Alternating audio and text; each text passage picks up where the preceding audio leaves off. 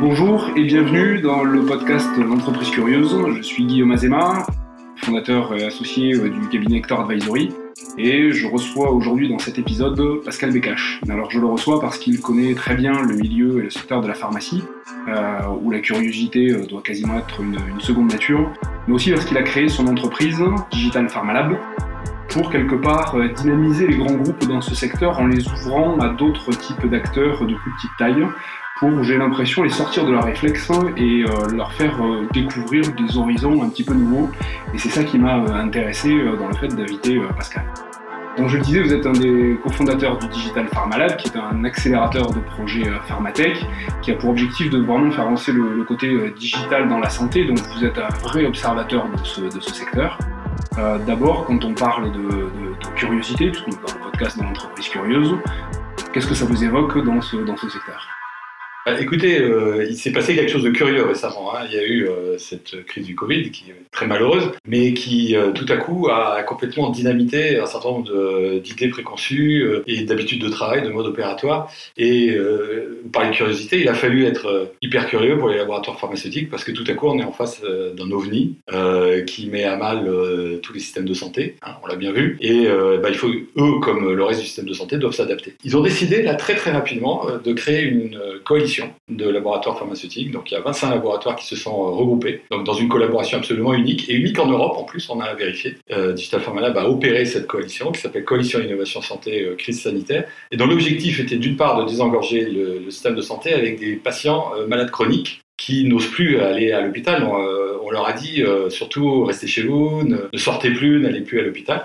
Et en fait, en un temps ultra record. On a monté euh, cette coalition, on a fait un appel à projet, on a reçu 405 projets euh, soumis et les laboratoires pharmaceutiques, en l'espace de 8 semaines, ont réussi à soutenir une, près d'une vingtaine de projets, de projets innovants avec des startups euh, de la santé numérique et à mettre plus de 2 millions d'euros pour soutenir ces projets déployables immédiatement. Certains des projets sont déjà déployés et au total, dans 6 mois, même pas, on aura une file active, c'est-à-dire un nombre de patients d'environ 20 000 patients qui utiliseront avec leurs professionnels de santé des établissements soins qui utiliseront ces solutions. Donc en fait, en l'espace de quelques semaines, tout à coup, euh, l'obligation de de changer euh, sous l'effet d'un événement particulièrement dramatique et imprévu, euh, a fait complètement changer, sauter les modes opératoires.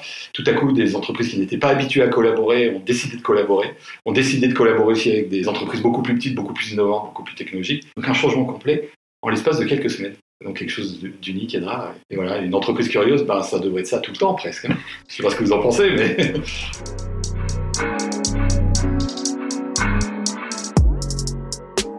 Alors, je, partage complètement le point de vue, mais on a l'impression qu'on est euh, toujours euh, soumis au fait qu'il y ait une sorte d'urgence pour devenir curieux. Euh, c'est euh, le, secteur de la pharmacie de manière générale, euh, il a cette curiosité qui est innée. Et bah oui, oui et non, oui et non, parce qu'en fait il y a une temporalité dans le secteur de la pharmacie qui n'est pas exactement la temporalité des startups. La temporalité dans le secteur de la pharmacie, c'est une temporalité sur des dizaines d'années. À partir du moment où on commence à trouver des molécules dans la recherche la plus fondamentale, il faut 10 ans pour qu'un candidat médicament finalement arrive à maturité, arrive sur le marché. Et il y a un candidat sur 1000 qui arrive sur le marché. Donc cette temporalité, elle est, voilà, elle fait partie de façon intrinsèque euh, de l'ADN, je dirais, des laboratoires pharmaceutiques. Avec la crise du Covid, on a bien vu que cette temporalité est très mise à mal, puisque là, euh, le public, nous, on demande un vaccin euh, demain. hier. il y a une accélération. Donc il y a une accélération fantastique. Et on a bien vu d'ailleurs que ça a rendu fou tout le monde avec les histoires de Raoult ou, des vaccins, etc. Un vaccin, normalement, ça sort en 4 ans. Là, on va avoir un vaccin en 9 mois, 10 mois, évidemment qui sera imparfait peut-être, mais au moins qui répondra. Et donc, il y a un changement complet de temporalité, alors que les entreprises du numérique sont déjà dans ce changement complet de temporalité, puisqu'une entreprise du numérique, est dans une temporalité euh, qui est très courte. Et une start-up encore plus courte. La temporalité est encore plus courte. Donc, c'est cette collision de temporalité, je dirais, qui fait que les entreprises, comme euh, ces grands groupes qui vont un peu un pas de sénateur, vont changer. C'est cette collision de temporalité qui fait la différence. Ah, ça m'intéresse qu'on parle justement euh, le, digital, start-up, temps court avec euh, des grands groupes temps long. C'est un, des sujets qui me passionne moi autour du thème de l'entreprise curieuse. C'est comment on fait vivre et on raccroche ces euh, deux univers quelque part. Avant de rentrer là-dedans, si je vous demande un grand groupe pharmaceutique qui pour vous incarnerait euh, le mieux l'entreprise curieuse, alors il ne s'agit pas de dire que les autres ne le sont pas, mais en tout cas... Euh, non, c'est évident.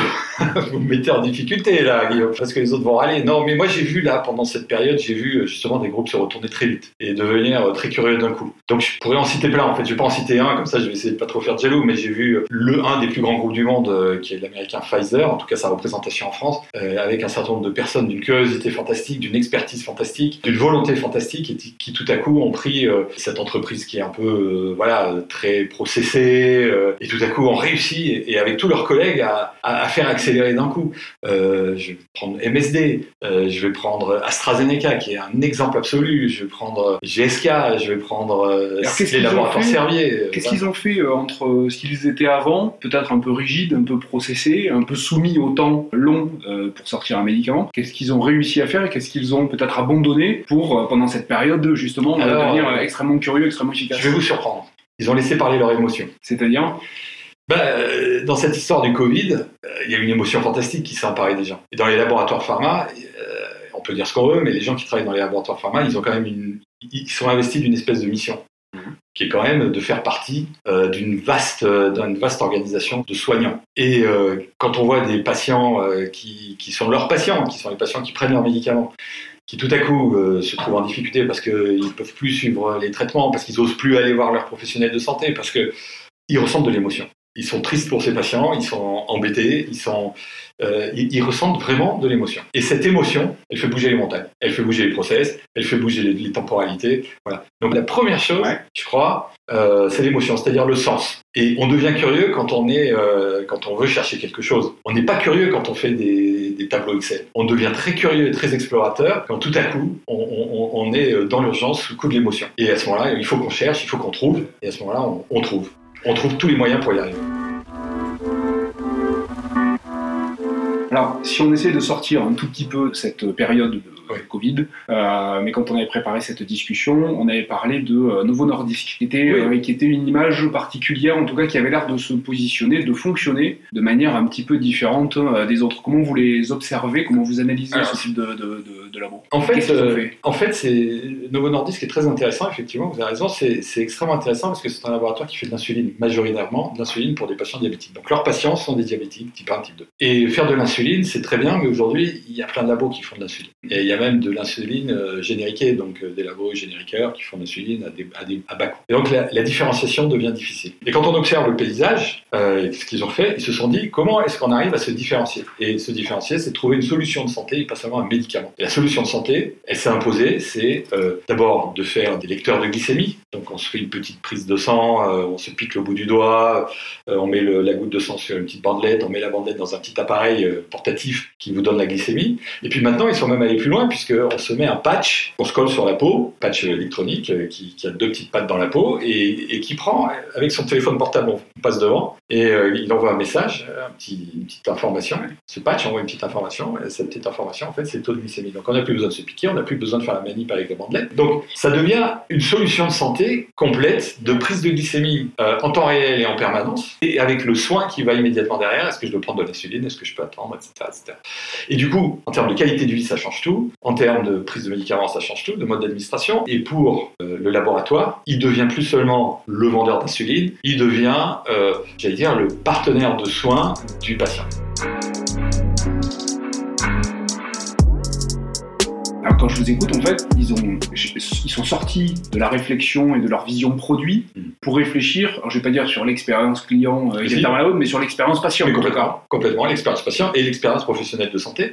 Parce que le professionnel de santé, lui, il a quelque chose de beaucoup plus complet à proposer à son patient et de beaucoup plus rassurant pour tout le monde, pour lui et pour le patient. Donc oui, oui, oui, ils se sont mis à la place du professionnel de santé et du patient. Alors comment ils ont fait on, parlait de curiosité, bah, justement, ils ont la curiosité d'écouter euh, d'écouter deux choses. Ils écoutent le patient et le professionnel de santé mais ils écoutent aussi ce que la technologie a à leur offrir. Donc ça veut dire qu'en fait, euh, quand on est stratège, on regarde le champ de bataille, mais dans son ensemble. Et le champ de bataille, là en l'occurrence de l'insulinothérapie, euh, le diabète, dans ce champ de bataille, bizarrement, il y a de la technologie, il y a des besoins patients, il y a des besoins euh, des professionnels de santé, etc. Il n'y a pas que le médicament et le diabète et le taux de glycémie. Il y a plein d'autres choses. Là, on est en train de parler d'une, quelque chose de plus. C'est, on est en train de parler euh, de la position du, leader, du manager, qui, euh, on a parlé, on a utilisé le terme stratège.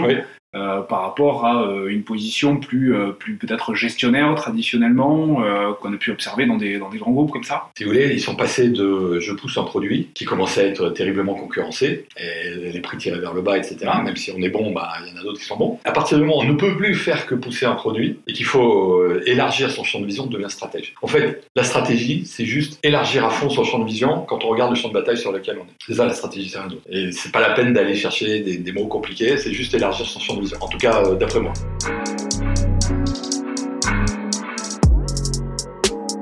Et c'est ce que vous cherchez à faire. Alors parlez-moi de Digital euh, Pharma Lab et de comment justement vous essayez avec les, euh, ces grands groupes de, de, de les, de, de les emmener à élargir le champ de vision et est-ce que, quels exemples récents vous avez euh, Ben, la première chose qu'on fait, euh, on essaye d'élargir le champ de vision des comités de direction. Ouais. En leur disant non pas ce que la technologie peut faire, parce qu'à la limite, maintenant on ouvre un journal, euh, Mm. on, a, on, a, on a plein d'idées, on parle de blockchain, d'intelligence artificielle, machin, truc, d'objets connectés. Donc tout ça, je veux dire, c'est pas, pas complètement familier, mais ça fait partie du paysage. C'est de comprendre en quoi l'économie digitale est en train de bouleverser notre monde. Et quand tout à coup ils comprennent, quand un comité de direction comprend pourquoi l'économie digitale est en train de bouleverser notre monde et le leur, et le monde de leurs patients, et le monde de, de leurs prescripteurs, ça ouvre des infinités de possibilités. Simplement, il faut pouvoir euh, tout à coup euh, sortir le nez de son guidon, je dirais. Ça, un.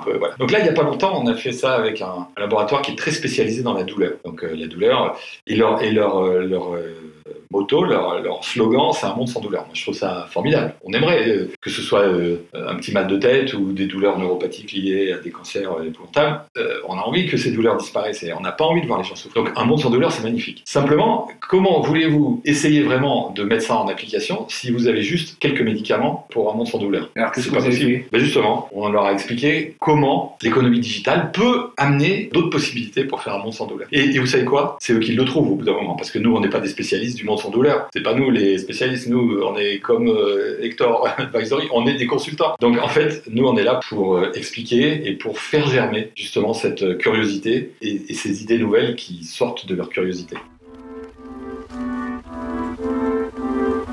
À quel moment est-ce qu'un comité de direction comme ça déclenche son passage de son mode gestionnaire à son mode stratège? Qu'est-ce que vous avez constaté de, vraiment effet qui fait basculer leur, leur point de vue et leur, leur mode de fonctionnement Tout d'abord, il y a euh, l'environnement extérieur. Au bout d'un moment, euh, le comité de direction, il vit pas euh, dans sa tour d'ivoire. hein, on est d'accord. On est d'accord. En fait, il regarde quand même. Ça, c'est la première chose. La deuxième chose, vous allez rire, c'est les enfants. Un comité de direction, souvent, est constitué de cadres et quinquagénaires. Ils ont des enfants, pour euh, pas mal d'entre eux. Et les enfants, c'est euh, eux, ils sont de plein pied dans le monde digital. Moi, j'ai une fille qui me dit, papa, mais t'es complètement ringard, quoi. et elle me dit euh, plein de choses sur ce qui se passe dans le monde digital. Et ça m'apprend des tas de trucs et je l'écoute avec d'attention. Et en fait, ils sont tous comme ça. Donc ils entendent leurs enfants, ils savent pas trop bien quoi leur répondre, ils ont le sentiment qu'il y a quelque chose qui va pas. Donc les enfants sont curieux, et les enfants euh, passent cette curiosité à leurs parents, euh, fussent-ils euh, dirigeants d'entreprise. Et la troisième chose, donc, premièrement, ils sont dans un monde euh, qui brise de tout ça. Deuxièmement, ils ont des enfants qui les poussent. Troisièmement, quand ils se mettent tous ensemble, un comité de direction tous ensemble, avec des collaborateurs qui eux-mêmes leur ont parlé, etc., l'intelligence collective finit par triompher. Et vous savez quoi, quand on fait ce genre de choses avec un comité de direction qui a été préparé d'un certain côté par tout ça, ça va très très très très très vite. Deux jours, la bascule se fait en deux jours. Le meilleur exemple que vous ayez, euh, dont quelque part vous avez envie de raconter à chaque fois euh, Oui, à oui, oui, futurs clients sur ce qui s'est passé euh. J'ai un exemple, moi, qui. Voilà, c'est toujours un peu dans le registre de, finalement d'une certaine émotion. C'est euh, un laboratoire qui a fait ça, avec une dirigeante qui était vraiment très convaincue et qui a réussi à convaincre tout son comité de direction, etc. C'est la filiale française d'un laboratoire international. Et vous savez, quand on fait des enquêtes d'opinion euh, de collaborateurs euh, dans des grands groupes internationaux, ceux qui nous écoutent peut-être euh, vont vite se reconnaître, les Français sont jamais bien classés. Je sais pas si vous si vous voyez ce que je veux dire. Pas d'a priori. Mais les Français sont jamais bien classés parce que nous, les Français, on est volontiers râleurs. Hein. Donc on dit, ouais, non, c'est pas bien, on n'est pas content, etc. La cantine n'est pas très bonne, etc. Bon, enfin, en général, on n'est jamais dans les premiers. On est plutôt même souvent dans les. Et donc, c'est ce qui était arrivé. Euh, juste avant de démarrer euh, ce grand programme de transformation, bah, euh, la filiale française faisait pas exception, était quand même tranquillement dans les derniers. Mais tout le monde dit c'est normal, c'est des Français. Ça. Le programme se lance, et l'année d'après, nouvelle enquête d'opinion, et là, la filiale française se classe première, du jamais vu. Donc tout le monde regarde en disant, mais qu'est-il arrivé à la France ils, ont eu un repas bien arrosé, quelque chose. Pas du tout, c'est que justement, ce programme de transformation digitale, tout le monde, tous les collaborateurs ont eu le sentiment d'être propulsés dans le vrai monde, dans le monde où où on peut faire des choses différentes, euh, des choses nouvelles. On a pu explorer, justement, on a pu donner libre cours à sa curiosité, et on a découvert des choses, des choses qui améliorent finalement euh, ce qu'on propose euh, à son marché, à ses patients, à ses professionnels de santé. Et donc ils étaient tout simplement plus contents. Et moi, je suis particulièrement fier de ça. je le vois. Un autre point que vous aimeriez creuser spécifiquement sur la curiosité avant de, avant de conclure? Non, je dirais que plus que jamais, là, avec euh, l'histoire du Covid, on a bien vu hein, des gens. Euh, tenez, je vous raconte une petite anecdote. On a commencé à travailler juste au moment du Covid euh, avec un laboratoire et une jeune femme nous dit Ouais, non, mais ça va pas être possible de travailler parce que je pense que personne ne voudra travailler via vidéoconférence, c'est pas l'habitude chez nous. Ah, ça, c'était juste au début. Bon, moi, j'étais très surpris de ce qu'elle me disait, évidemment. Et évidemment, trois semaines après, on était tous derrière nos écrans, à se voir dans les mosaïques, Zoom, etc. Et ça, ça a pas posé, ça, finalement, ça a posé aucun problème. Donc, je crois que dans cette période plus que jamais, euh, la curiosité, la volonté d'explorer, pas seulement de, gérer, pas seulement d'exploiter, euh, va devenir euh, clé. Parce que tout le monde d'un coup a découvert des choses, a découvert de nouveaux rivages. Et, donc si on revient, si des entreprises ont la tentation de revenir à ce qui se faisait avant, eh ben, il y en a plein d'autres, des concurrents eux ou des nouveaux entrants, qui eux ont vu les nouveaux rivages. Et donc, s'il y en a une seule qui a la tentation de revenir en arrière, elle est cuite. D'avance, et vous le savez, elle sera cuite. Donc c'est pas possible. Donc c'est l'inverse qui va se passer c'est de se dire, OK, j'ai vu des nouveaux rivages et il y en a encore plein d'autres. Et donc, continuons notre exploration. Donc, je pense que euh, la période affreuse, malheureuse que nous vivons, pour les entreprises, j'espère, va ouvrir de nouveaux rivages et ce qui va, j'espère aussi, permettre de faire redémarrer euh, l'économie il faut espérer quand même qu'on ne vive pas systématiquement des crises comme celle-là pour euh, se mettre en mouvement dans la réflexion, dans la curiosité. Néanmoins, je retiens quand même élargir le champ de vision, c'est ça être un stratège. Et quand on élargit le champ de vision, surtout, il faut euh, le faire avec le collectif parce que c'est lui qui est moteur, qui a envie et qui, la plupart du temps, a plus de probabilité de trouver des choses que nous tout seuls euh, dans un comité de direction. Définitivement, plus, plus les dirigeants font travailler leurs collaborateurs au niveau stratégique et plus l'entreprise sera intelligente en fait. Merci beaucoup. Pascal. Merci Guillaume et à, très bientôt. Au revoir.